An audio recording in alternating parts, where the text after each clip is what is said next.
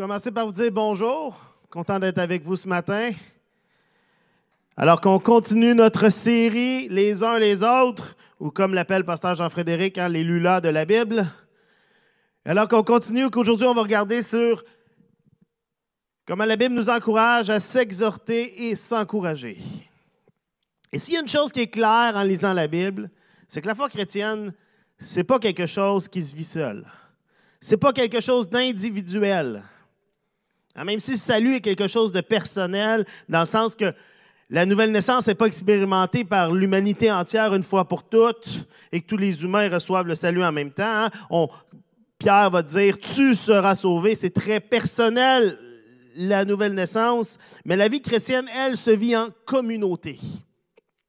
Et les auteurs des Écritures vont utiliser plusieurs images pour illustrer cette réalité. Le Nouveau Testament va nous parler de l'assemblée, hein, de l'ecclésia, qu'on appelle, qu'on utilise aujourd'hui le mot église. Et l'assemblée, c'était le regroupement des gens d'une ville ou d'un groupe qui se réunissaient ensemble. Et Paul va souvent parler de l'église locale qui se réunit dans une ville ou chez quelqu'un en particulier, de ceux qui se réunissent ensemble à un même endroit. Et c'est dans ce sens, entre autres, qu'on peut lire hein, dans Hébreu 10, 25, qui parle de ne pas abandonner notre assemblée, notre rassemblement, notre ecclésia. La Bible parle aussi de la famille comme étant une image pour comprendre ce qu'est l'Église. Dans Éphésiens 2, 19, Éphésiens 2, 19 nous dit, Voici pourquoi vous n'êtes plus des étrangers ou des résidents temporaires, vous êtes concitoyens des membres du peuple saint. Vous faites partie de la famille de Dieu. Et le Nouveau Testament va régulièrement mentionner que Dieu est notre Père, que nous sommes adoptés dans la famille, dans la maison de Dieu. Autant Jésus que les apôtres, les auteurs du Nouveau Testament vont parler aux croyants comme étant des frères et des sœurs en Christ. Et on retrouve cette idée que nous sommes une famille. Paul va aussi comparer l'Église à un corps, dont Christ est la tête et nous les différents membres. Et on peut regarder ensemble dans Romains 12 au verset 4 et 5. Et je vous invite aussi à l'ouvrir. Hein, si vous avez peut-être votre cellulaire ou votre Bible, mais d'ouvrir votre version de la Bible et de regarder, lire avec nous dans Romains 12, chapitre 4 et 5, où Paul écrit Chacun de nous a dans un seul corps de nombreux organes, mais ces organes n'ont pas la même fonction. De même, alors que nous sommes nombreux, nous formons ensemble un seul corps par notre union avec Christ. Et nous sommes tous et chacun pour sa part membres les uns des autres. Ici, le but n'est pas de déterminer ben, quel membre du corps je suis, de déterminer mon importance, de déterminer si l'autre est un orteil ou un estomac ou peu importe, puis d'essayer d'analyser l'importance de chacun. Le but est de nous faire réaliser la nécessité de nos différences et l'importance de chacun dans le corps. Donc, la Bible nous parle de l'Église comme étant une assemblée, une famille, un corps. Il va aussi utiliser l'image d'un bâtiment, hein, d'un temple dont Christ est la pierre angulaire, la pierre centrale sur laquelle est bâti tout l'édifice. Et c'est aussi utilisé pour parler de l'ensemble des croyants. Et bien sûr, que ce soit l'assemblée, la famille, le corps, un bâtiment, toutes ces images, ces métaphores sont incomplètes et imparfaites. Ce sont juste des, moyens de nous amener à mieux comprendre ce qu'est l'Église. Et chacune de ces images a ses lacunes et ne saurait à elle seule décrire la totalité de cette extraordinaire création de Dieu, l'Église de Jésus-Christ. L'Église, c'est plus que toutes ces images-là. C'est des moyens de nous aider à comprendre un petit peu. Mais ces images-là nous permettent de mieux comprendre ce que devrait être la communauté des chrétiens. Non seulement des individus, mais une communauté. Un groupe rempli de gens différents, avec des dons différents, des opinions différentes, des expériences différentes, des fonctions différentes. Mais par l'Esprit Saint qui nous transforme et qui nous unit, nous devenons une Église, une famille, un corps. Et il y a ici quelque chose de plus profond et d'intense que juste un groupe de gens qui sont réunis par des intérêts communs ou par des ressemblances. On connaît le dicton qui se ressemble s'assemble. Mais il ne faut pas avoir vécu longtemps dans l'Église pour découvrir à quel point on est tellement différents. L'Église, ce n'est pas juste des gens qui se ressemblent puis qui s'assemblent parce qu'ils ont un, loisir en commun ou qui veulent parler d'hockey ensemble ou du même sujet. Il y a quelque chose de beaucoup plus profond qui nous unit. Il y a un amour qui existe dans l'Église qui dépasse toute compréhension. En tout cas, qui dépasse ma compréhension des gens totalement différents, des jeunes et des vieux, des gens de différentes classes sociales, de différentes éducations, de différentes nationalités, d'opinions politiques différentes, mais qui ont un amour véritable, un intérêt pour les autres, un attachement les uns pour les autres. Je vais être honnête avec vous, moi, je n'ai jamais vu ça nulle part ailleurs. Il n'y a aucune autre situation, aucun autre contexte qui ferait que je serais j'aurais cet attachement, cet amour pour des gens totalement différents de moi. Il suffit d'avoir voyagé ou visité d'autres églises ou rencontré d'autres croyants pour découvrir à quel point cette union est réelle et profonde.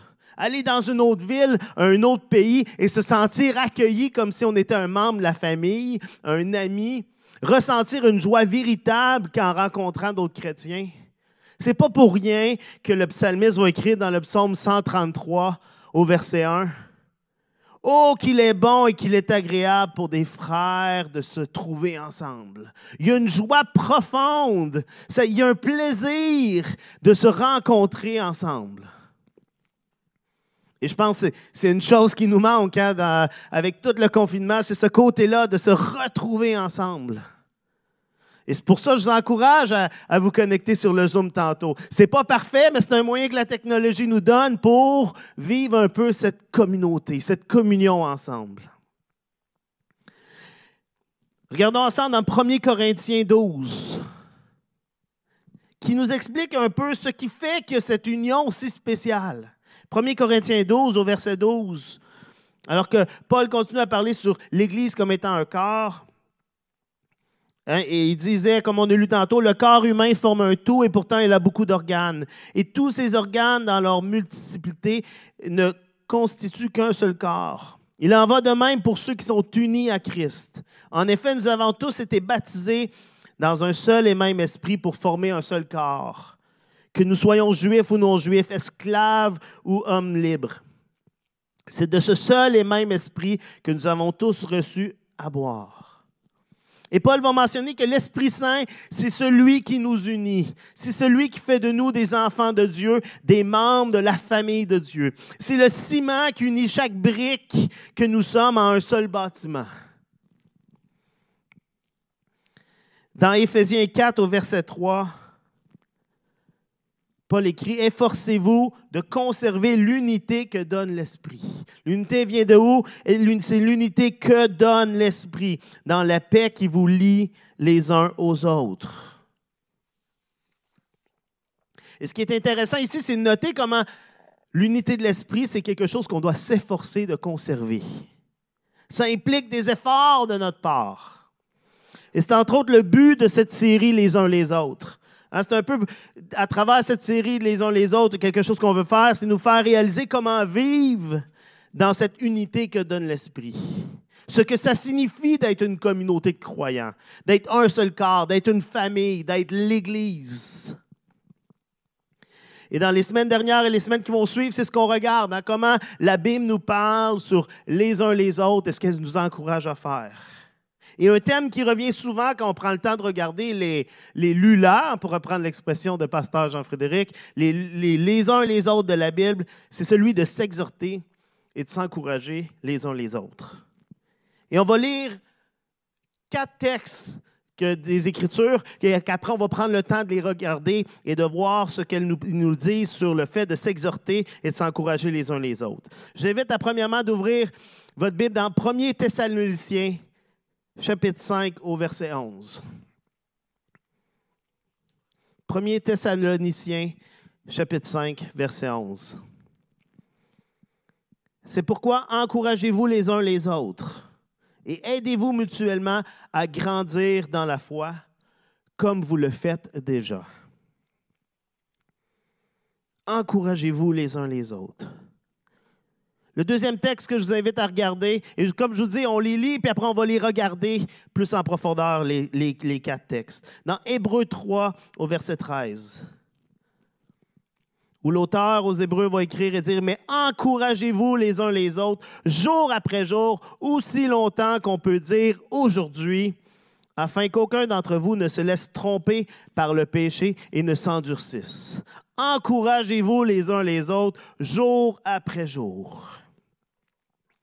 Dans Romains 15 au verset 14, Romains 15 verset 14, Paul va écrire, Frères et sœurs, j'ai personnellement la conviction que vous êtes pleins de bonté, remplis de toute la connaissance et tout à fait capables, par conséquent, de vous conseiller les uns les autres. Et c'est encore le même terme, on va le regarder dans un instant, mais vous conseillez les uns les autres, on est encore dans le même terme. Colossiens 3 au verset 16, notre dernier texte, dans Colossiens 3 au verset 16, juste un peu plus loin que Romains.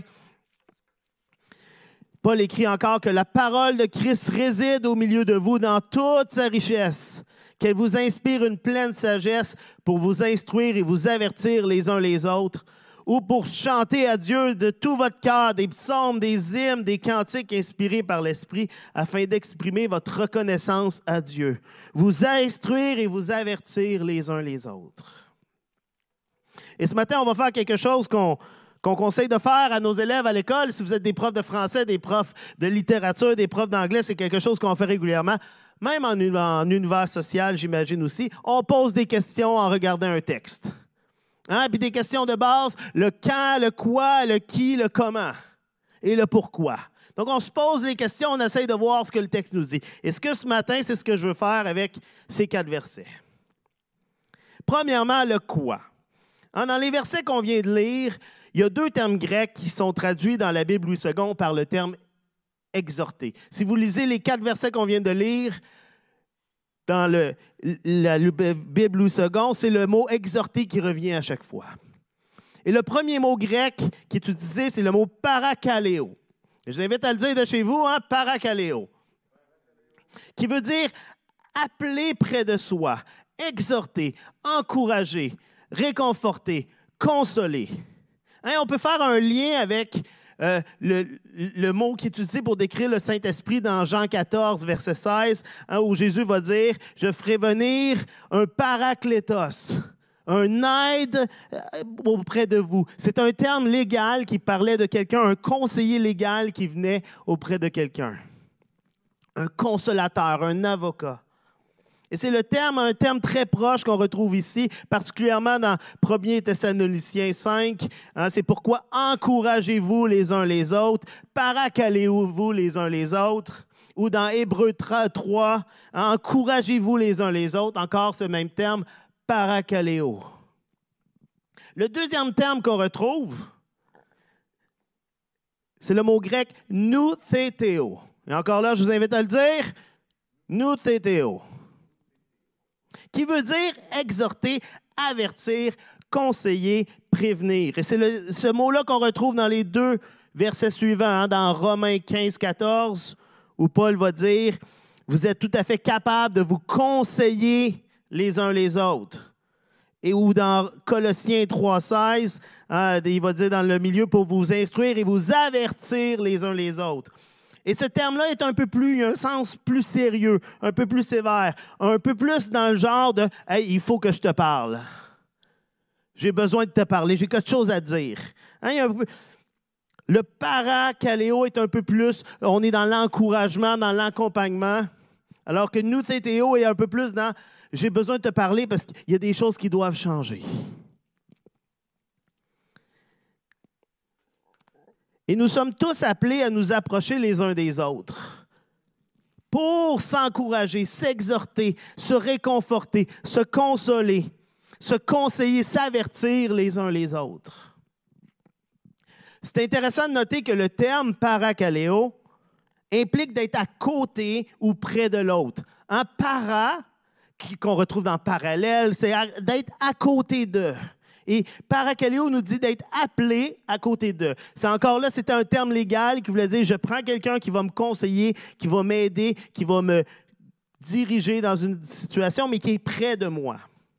Pour pouvoir vraiment exhorter ou encourager quelqu'un, pour que nos gestes et nos paroles aient un impact dans la vie de l'autre, il faut être près de lui. Prêt entre autres physiquement, hein, mais Paul va utiliser ce terme pour décrire ce qu'il fait aux chrétiens à qui il écrit de très loin. Quand il leur écrit ces messages-là, il n'est pas à côté d'eux. Donc, ce n'est pas simplement une, une distance physique, surtout avec toutes les technologies qui nous permettent de communiquer de plusieurs autres manières. Bon, je reste d'accord avec vous qu'il n'y a rien comme le fait d'être euh, IRL, hein, in real life, dans la vraie vie, d'être en personne, de se parler pour se parler de choses importantes et intimes. Il n'y a rien comme voir le visage de l'autre, incluant sa bouche, parce que présentement, avec le masque, il nous manque une bonne partie euh, de la communication. En ce moment, j'ai des Christians devant moi qui font un beau sourire. Donc, euh, ça fait du bien. On n'a plus ça dans notre vie de tous les jours. Mais je pense que beaucoup plus dans ce terme de paracaléo, il y a un sens de proximité émotionnelle et relationnelle.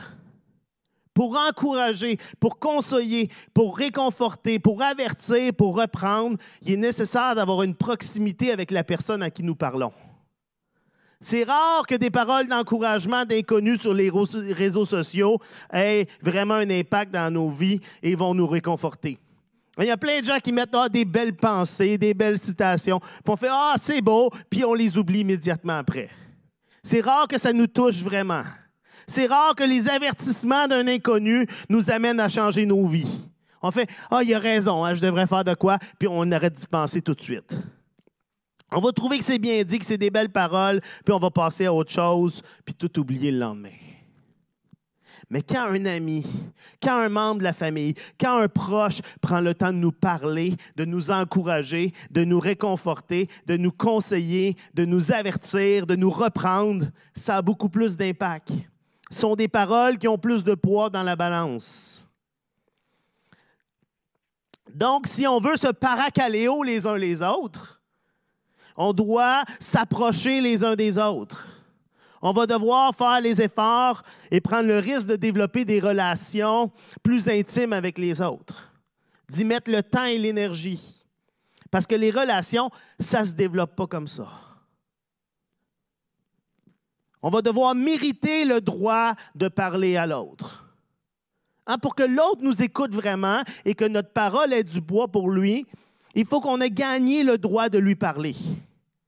Gagner sa confiance démontrer à l'autre qui est assez important pour nous et qu'ici qu'on lui parle, ce n'est pas juste pour montrer notre grande sagesse, pour faire un beau geste, mais parce qu'on a l'autre à cœur.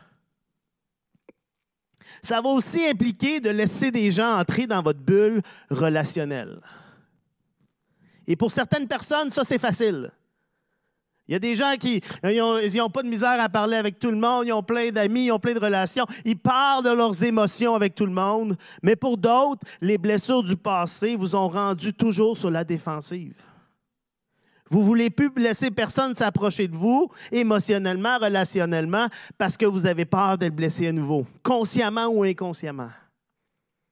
Mais les uns les autres, ça implique que parfois, on est les uns. Et que c'est nous qui réconfortons, c'est nous qui encourageons, c'est nous qui exhortons ou qui avertissons. Mais parfois, nous sommes les autres. Et c'est nous qui avons besoin d'encouragement, de réconfort, d'exhortation, d'avertissement. Et si on n'est pas prêt à laisser les autres entrer dans notre bulle relationnelle, à prendre le risque de s'ouvrir émotionnellement, on ne pourra pas recevoir ce paracaléo des autres.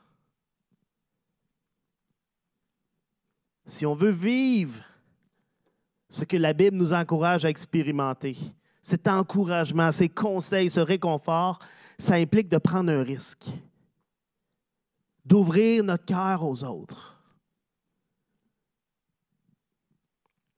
Mais être ensemble, c'est ce que Dieu nous appelle à faire. De la même manière que Dieu veut agir dans notre cœur, Dieu veut utiliser les autres pour nous encourager, nous réconforter, pour nous avertir.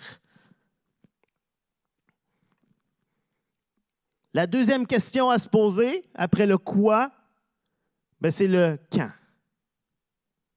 Et on va regarder à nouveau dans Hébreu 3, verset 13, et vous allez voir, c'est assez clair. Si après qu'on a lu ce verset-là, il y a des gens qui se posent des questions sur le quand, ben, on va le relire plusieurs fois. Hébreu 3, verset 13. Mais encouragez-vous les uns les autres, jour après jour, aussi longtemps qu'on peut dire aujourd'hui. Moi, j'aime bien dire qu'on est toujours aujourd'hui.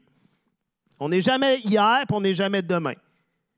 Hein, hier, c'est tout le temps avant, puis demain, c'est tout le temps dans le futur. Mais au moment où on parle, on est toujours aujourd'hui. Et Paul va dire, bien, aussi longtemps qu'on peut dire aujourd'hui, donc toujours, encouragez-vous les uns les autres. Il n'y a pas de limite à notre, encouragement, à notre support, à notre réconfort. À chaque jour, vous pouvez chercher à contacter quelqu'un pour lui dire une parole de réconfort, une visite, un appel téléphonique, un messenger, un texto, une lettre par la poste. Il y a quelque temps, j'ai reçu d'un ami une lettre par la poste. Je pense que ça ne m'était pas arrivé depuis des décennies. Mais juste un petit mot. Et euh, vous savez pas à quel point ça m'a fait du bien. Je pense que même lui ne le, sait pas. Mais juste de recevoir quelque chose, d'avoir un message de quelqu'un qui a pris le temps de m'écrire, de faire Ah, il pense à moi. Ça fait du bien. Attendez pas pour le faire. Faites-le maintenant. Le diable et le monde ne vont pas attendre pour tenter de nous décourager. Alors, on ne devrait jamais cesser de se réconforter et de s'encourager et de s'exhorter. Quand est-ce qu'on doit s'exhorter, s'encourager? À tous les jours. Maintenant, à chaque instant. Mais pourquoi? Pourquoi faire ça? Pourquoi s'encourager? Qu'est-ce que ça apporte? Premier Thessaloniciens, chapitre 5, verset 11, qu'on a lu tantôt. Premier Thessaloniciens, chapitre 5, verset 11. C'est pourquoi encouragez-vous les uns les autres et aidez-vous mutuellement à grandir dans la foi comme vous le faites déjà. Première partie de notre réponse à pourquoi, c'est pour s'aider à grandir dans la foi. S'encourager, se réconforter, s'exhorter, ça nous aide à grandir dans notre foi chrétienne. Ça nous permet de voir l'amour de Dieu en action à travers la vie des autres. Ça nous aide à passer à travers des moments les plus difficiles de nos vies sans sombrer dans le découragement. Parce que lorsqu'on est seul à vivre à travers nos, difficultés, à travers nos épreuves, c'est facile de dire il n'y a pas d'espoir, puis juste de sombrer dans le découragement, puis jamais s'en sortir. Mais lorsqu'il y a des gens qui nous accompagnent, qui sont là avec nous, ça nous permet de voir une autre perspective de notre situation, de voir les choses d'une autre manière. Hein, quand on vit un problème, on est habituellement collé sur le tableau. Tout ce qu'on voit, c'est le problème, puis il y a de l'âge gigantesque. Puis on ne voit pas d'espoir. Et parfois, ça prend quelqu'un d'autre qui, qui, nous recule ou qui nous dit non, non, il y a d'autres choses qui se passent. Regarde qui nous montre une vision plus d'ensemble. Ça nous permet d'entendre ce que Dieu a à nous dire. Parce que Dieu utilise les autres pour nous parler. Parfois, ça nous permet de voir comment on est en train de nous éloigner de Dieu ou de détourner de ses voies. Alors, regardons Hébreu 3, versets 12 et 13. Hébreu 3, versets 12 et 13. Qui nous dit Prenez donc bien garde, frères et sœurs, que personne parmi vous n'ait le cœur mauvais et incrédule au point de se détourner du Dieu vivant. Et l'auteur va dire comment faire ça. Mais encouragez-vous les uns les autres, jour après jour, aussi longtemps qu'on peut dire aujourd'hui, afin qu'aucun d'entre vous ne se laisse tromper par le péché et ne s'endurcisse. Il y a quelque chose dans le fait de s'encourager qui nous garde attachés à Dieu dans le fait de s'exhorter, dans le fait de se conseiller qui nous rapproche de Dieu, qui nous remet, hey, euh, fais attention, tu es en train de t'éloigner, tu es en train de détourner du chemin droit. Ah, puis quand c'est fait de la bonne manière, mais ben, ça, ça fait du bien, ça nous ramène. Hébreu 10, verset 24. Hébreu 10, verset 24 va dire Veillons les uns sur les autres pour nous encourager mutuellement à l'amour et à la pratique du bien. Pour nous encourager mutuellement à l'amour, à la pratique du bien. D'autres traductions vont dire pour nous exciter à l'amour, pour nous inciter à l'amour. Hein, dans tous les bons films, il y a un moment décisif, le discours du coach avant le match ou pendant la demi, hein, quand ça va mal, puis qui fait un discours, puis qui change le reste du match. Soudainement, tout le monde est motivé, puis oui, on va gagner. Ou le discours du roi, du commandant avant la charge finale, avant le combat final. Puis on y va, ah, pour Frodon! Et tout le monde, ah, c'est comme ça donne un courage nouveau ou la parole qui a été dite en secret, que le personnage principal se souvient quand il est face à une difficulté. Puis là, le montage nous ramène au moment où il a parlé. Puis là, ça, ça le motive, puis il continue, puis il réussit. On a tous des expériences de paroles d'encouragement, de témoignages qu'on a entendus, de modèles qu'on a vus qui nous ont stimulés et encouragés à continuer d'avancer, à prendre un risque à faire un geste d'amour, à faire le bien d'une nouvelle manière, à être généreux, s'encourager mutuellement à l'amour et à la pratique du bien. Et ça, ça se fait dans les paroles, mais ça se fait aussi dans les gestes. Mais il y a de quoi de stimulant de voir les autres qui nous encouragent et qui aussi, eux, agissent et qu'ensemble, on fait quelque chose. C'est beaucoup plus facile de travailler ensemble que de faire la même chose seul.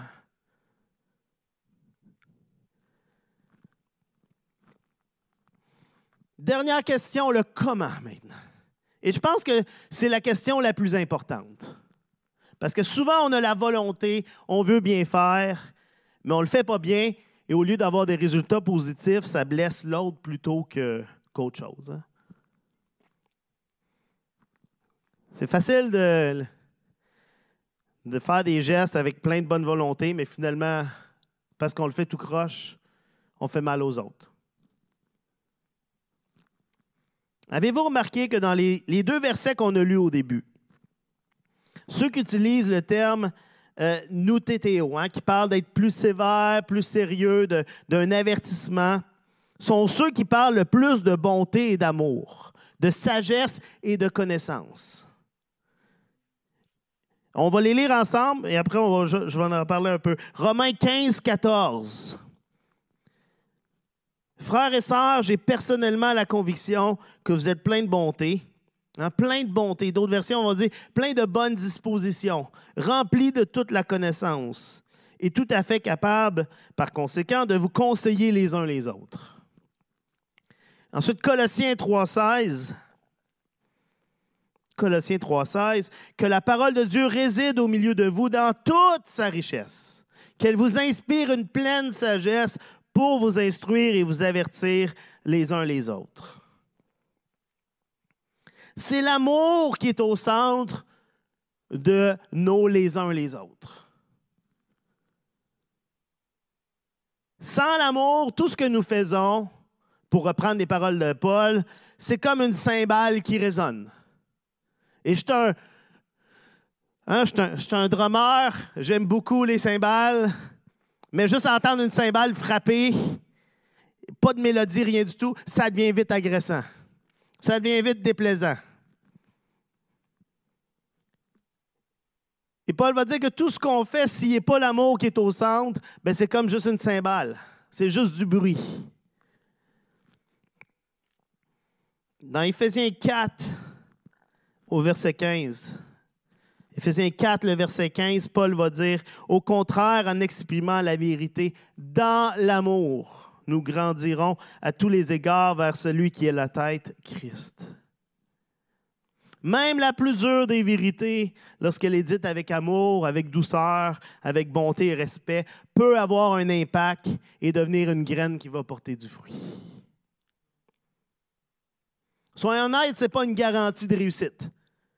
Hein, il y a des moments où vous avez dit quelque chose rempli d'amour, rempli de douceur, vous avez parlé à quelqu'un, ou vous l'avez averti, ou corrigé, ou repris, ou encouragé, exhorté, peu importe, mais il y avait plein d'amour, puis finalement, ouais, euh, vous avez l'impression que ça a servi à rien.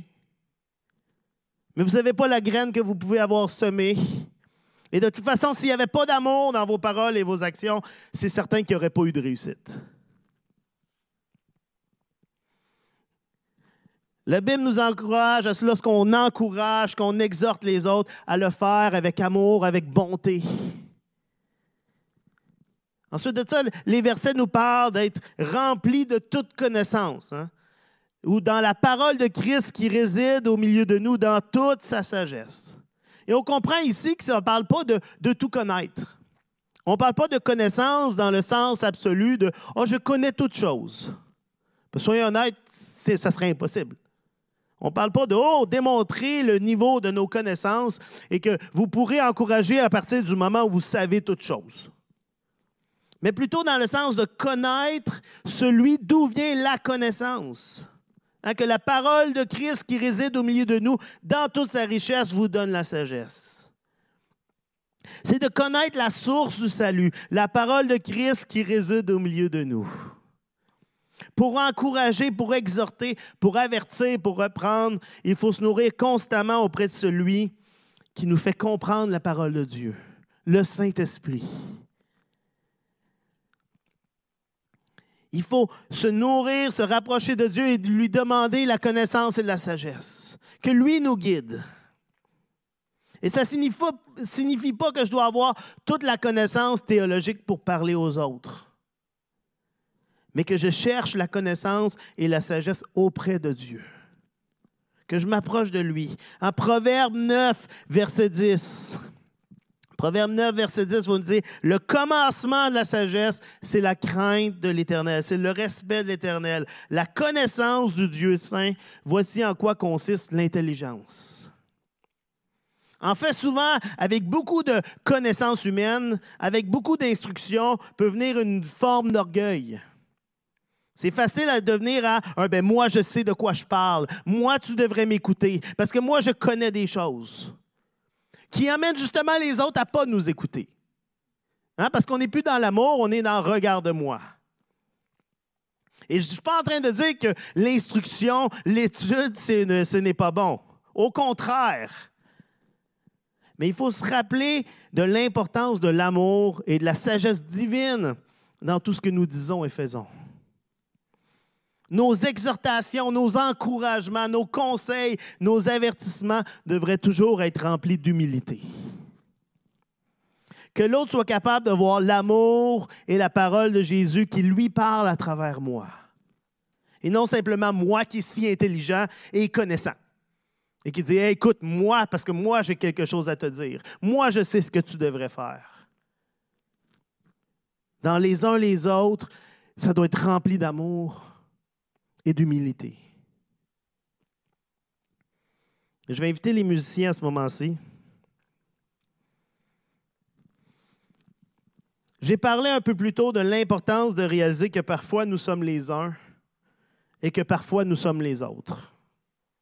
Parfois nous encourageons, nous exhortons, nous réconfortons, nous conseillons, nous avertissons. Parfois, nous recevons l'encouragement, l'exhortation, le réconfort, le conseil ou l'avertissement.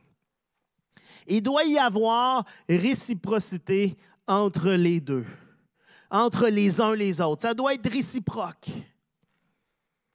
Et tout dépendant de notre personnalité hein, ou de ce que nous sommes dans la vie ou de où nous sommes dans la vie, il y a toujours un des deux qui est plus difficile que l'autre. Parfois, on a l'impression de ne pas avoir la crédibilité ou les connaissances ou l'expérience pour apporter quelque chose aux autres. Hein, parfois, on a une mauvaise estime de soi, et on considère qu'on n'est pas si important que ça, qu'on n'a rien à dire, qu'on n'a rien à apporter aux autres. Parfois, on n'est pas capable de recevoir ce que les autres veulent nous apporter parce qu'on les considère moindres que nous. Hein, on considère que c'est nous qui devrions leur apporter quelque chose. C'est nous qui avons la connaissance ou la crédibilité ou l'expérience, et non l'inverse. Hein, et là, on est dans l'orgueil. Mais réalisons que dans l'un cas ou dans l'autre, ce n'est pas nous qui faisons l'œuvre d'encouragement, de conseil, d'exhortation, d'avertissement. C'est le Saint-Esprit qui agit au travers de nous. Hein, c'est le paraclétos, le consolateur, qui nous permet de consoler et d'encourager. Et nous, nous devons simplement nous rendre disponibles lorsque le Saint-Esprit veut nous utiliser et être prêt à entendre le Saint-Esprit qui veut nous parler à travers les autres. La Bible est remplie des gens les plus improbables qui ont été utilisés pour parler de la part de Dieu des enfants, des illettrés, des pêcheurs de poissons, des bergers, des instruits, des rois, des esclaves et des maîtres, des juifs et des non-juifs, des riches et des pauvres, même un âne. Dieu utilise plein de gens différents pour parler aux autres. Et Dieu veut vous utiliser. Et Dieu veut utiliser les gens autour de vous que vous ne pensez pas qu'il peut, peut utiliser pour vous parler. Il y a tellement de différences qui deviennent des barrières dans nos les uns les autres.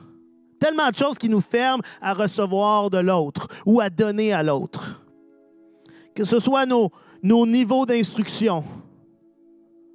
Ben là, j'en connais bien plus que lui, là, il ne peut pas m'apprendre quelque chose.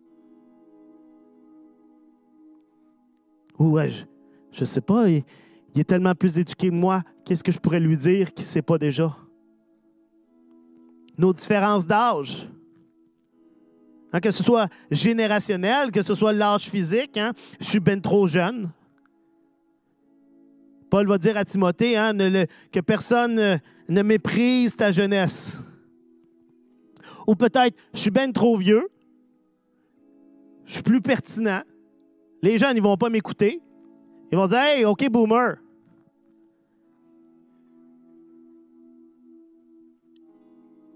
Et des fois, on s'empêche d'agir dans nos les uns les autres parce qu'on se pense trop jeune ou trop vieux. Ça peut être aussi notre expérience spirituelle, hein, notre âge spirituel. Ça fait tellement plus longtemps, longtemps de moi qui est chrétien. Qu'est-ce que je pourrais dire qu'il ne connaît pas déjà? Ou quelqu'un nous parle, on dit ben, Ça fait tellement peu de temps qu'elle est chrétienne. Check la, la petite jeune. Là faut le passionner, mais attends qu'elle vive un peu, elle va comprendre autre chose. On a des talents différents, des dons différents, des intérêts différents, des appels différents. Hein, pour reprendre l'image du corps, on est des membres différents. Il n'y en a pas un pareil. Ne laissez pas ce qui vous semble être des défauts ou des manques vous empêcher d'être un réconfort, un encouragement, un conseil pour les autres. Et ne laissez pas votre orgueil et tout ce que vous avez vous empêcher de recevoir l'encouragement, le conseil ou l'avertissement que Dieu veut vous donner à travers votre frère ou votre sœur. Parce que finalement, c'est le Saint-Esprit qui nous parle. C'est le Saint-Esprit qui agit à travers nous pour parler aux autres. Et c'est le Saint-Esprit qui utilise les autres pour nous encourager, pour nous exhorter, pour nous réconforter, pour nous avertir. Et le défi que je vous lance aujourd'hui en terminant, c'est de prendre un moment aujourd'hui, hein, comme dit Hébreu, aujourd'hui, pour écrire, pour appeler, pour FaceTimer quelqu'un, pour lui donner une parole d'encouragement, un peu de réconfort, de l'amour, un rappel que vous êtes là et que cette personne est importante pour vous. Juste par amour. Sans attendre en espérant recevoir quelque chose en retour, puis finir la journée en disant Moi, j'ai poursu le message, là. Ah! Hein, des fois, on fait ça, des gestes juste par. Des gestes de bonté, mais égoïstes un peu parce qu'on espère quelque chose en retour. Non, faites juste agir juste pour démontrer de l'amour juste pour donner de l'encouragement. Je termine en lisant ces deux textes de 1 Thessaloniciens 5 et de Colossiens 3. 1 Thessaloniciens 5, verset 11. C'est pourquoi encouragez-vous les uns les autres et aidez-vous mutuellement à grandir dans la foi, comme vous le faites déjà. Colossiens 3, verset 16. Que la parole de Christ réside au milieu de vous dans toute sa sagesse. Qu'elle vous inspire une pleine sagesse pour vous instruire et vous avertir les uns les autres, ou pour chanter à Dieu de tout votre cœur des psaumes, des hymnes et des cantiques inspirés par l'Esprit, afin d'exprimer votre reconnaissance à Dieu. Et alors qu'on termine ce message, mais je pense que c'est le verset idéal parce qu'on s'en va vers un moment où on va ensemble chanter des louanges à Dieu. On va chanter à Dieu de tout notre cœur, de manière inspirée par l'Esprit pour exprimer à lui notre reconnaissance. Parce que c'est lui le grand consolateur, le conseiller absolu. Alléluia, Jésus. Oui, Esprit Saint, on reconnaît que tu es présentement à côté de nous, Seigneur.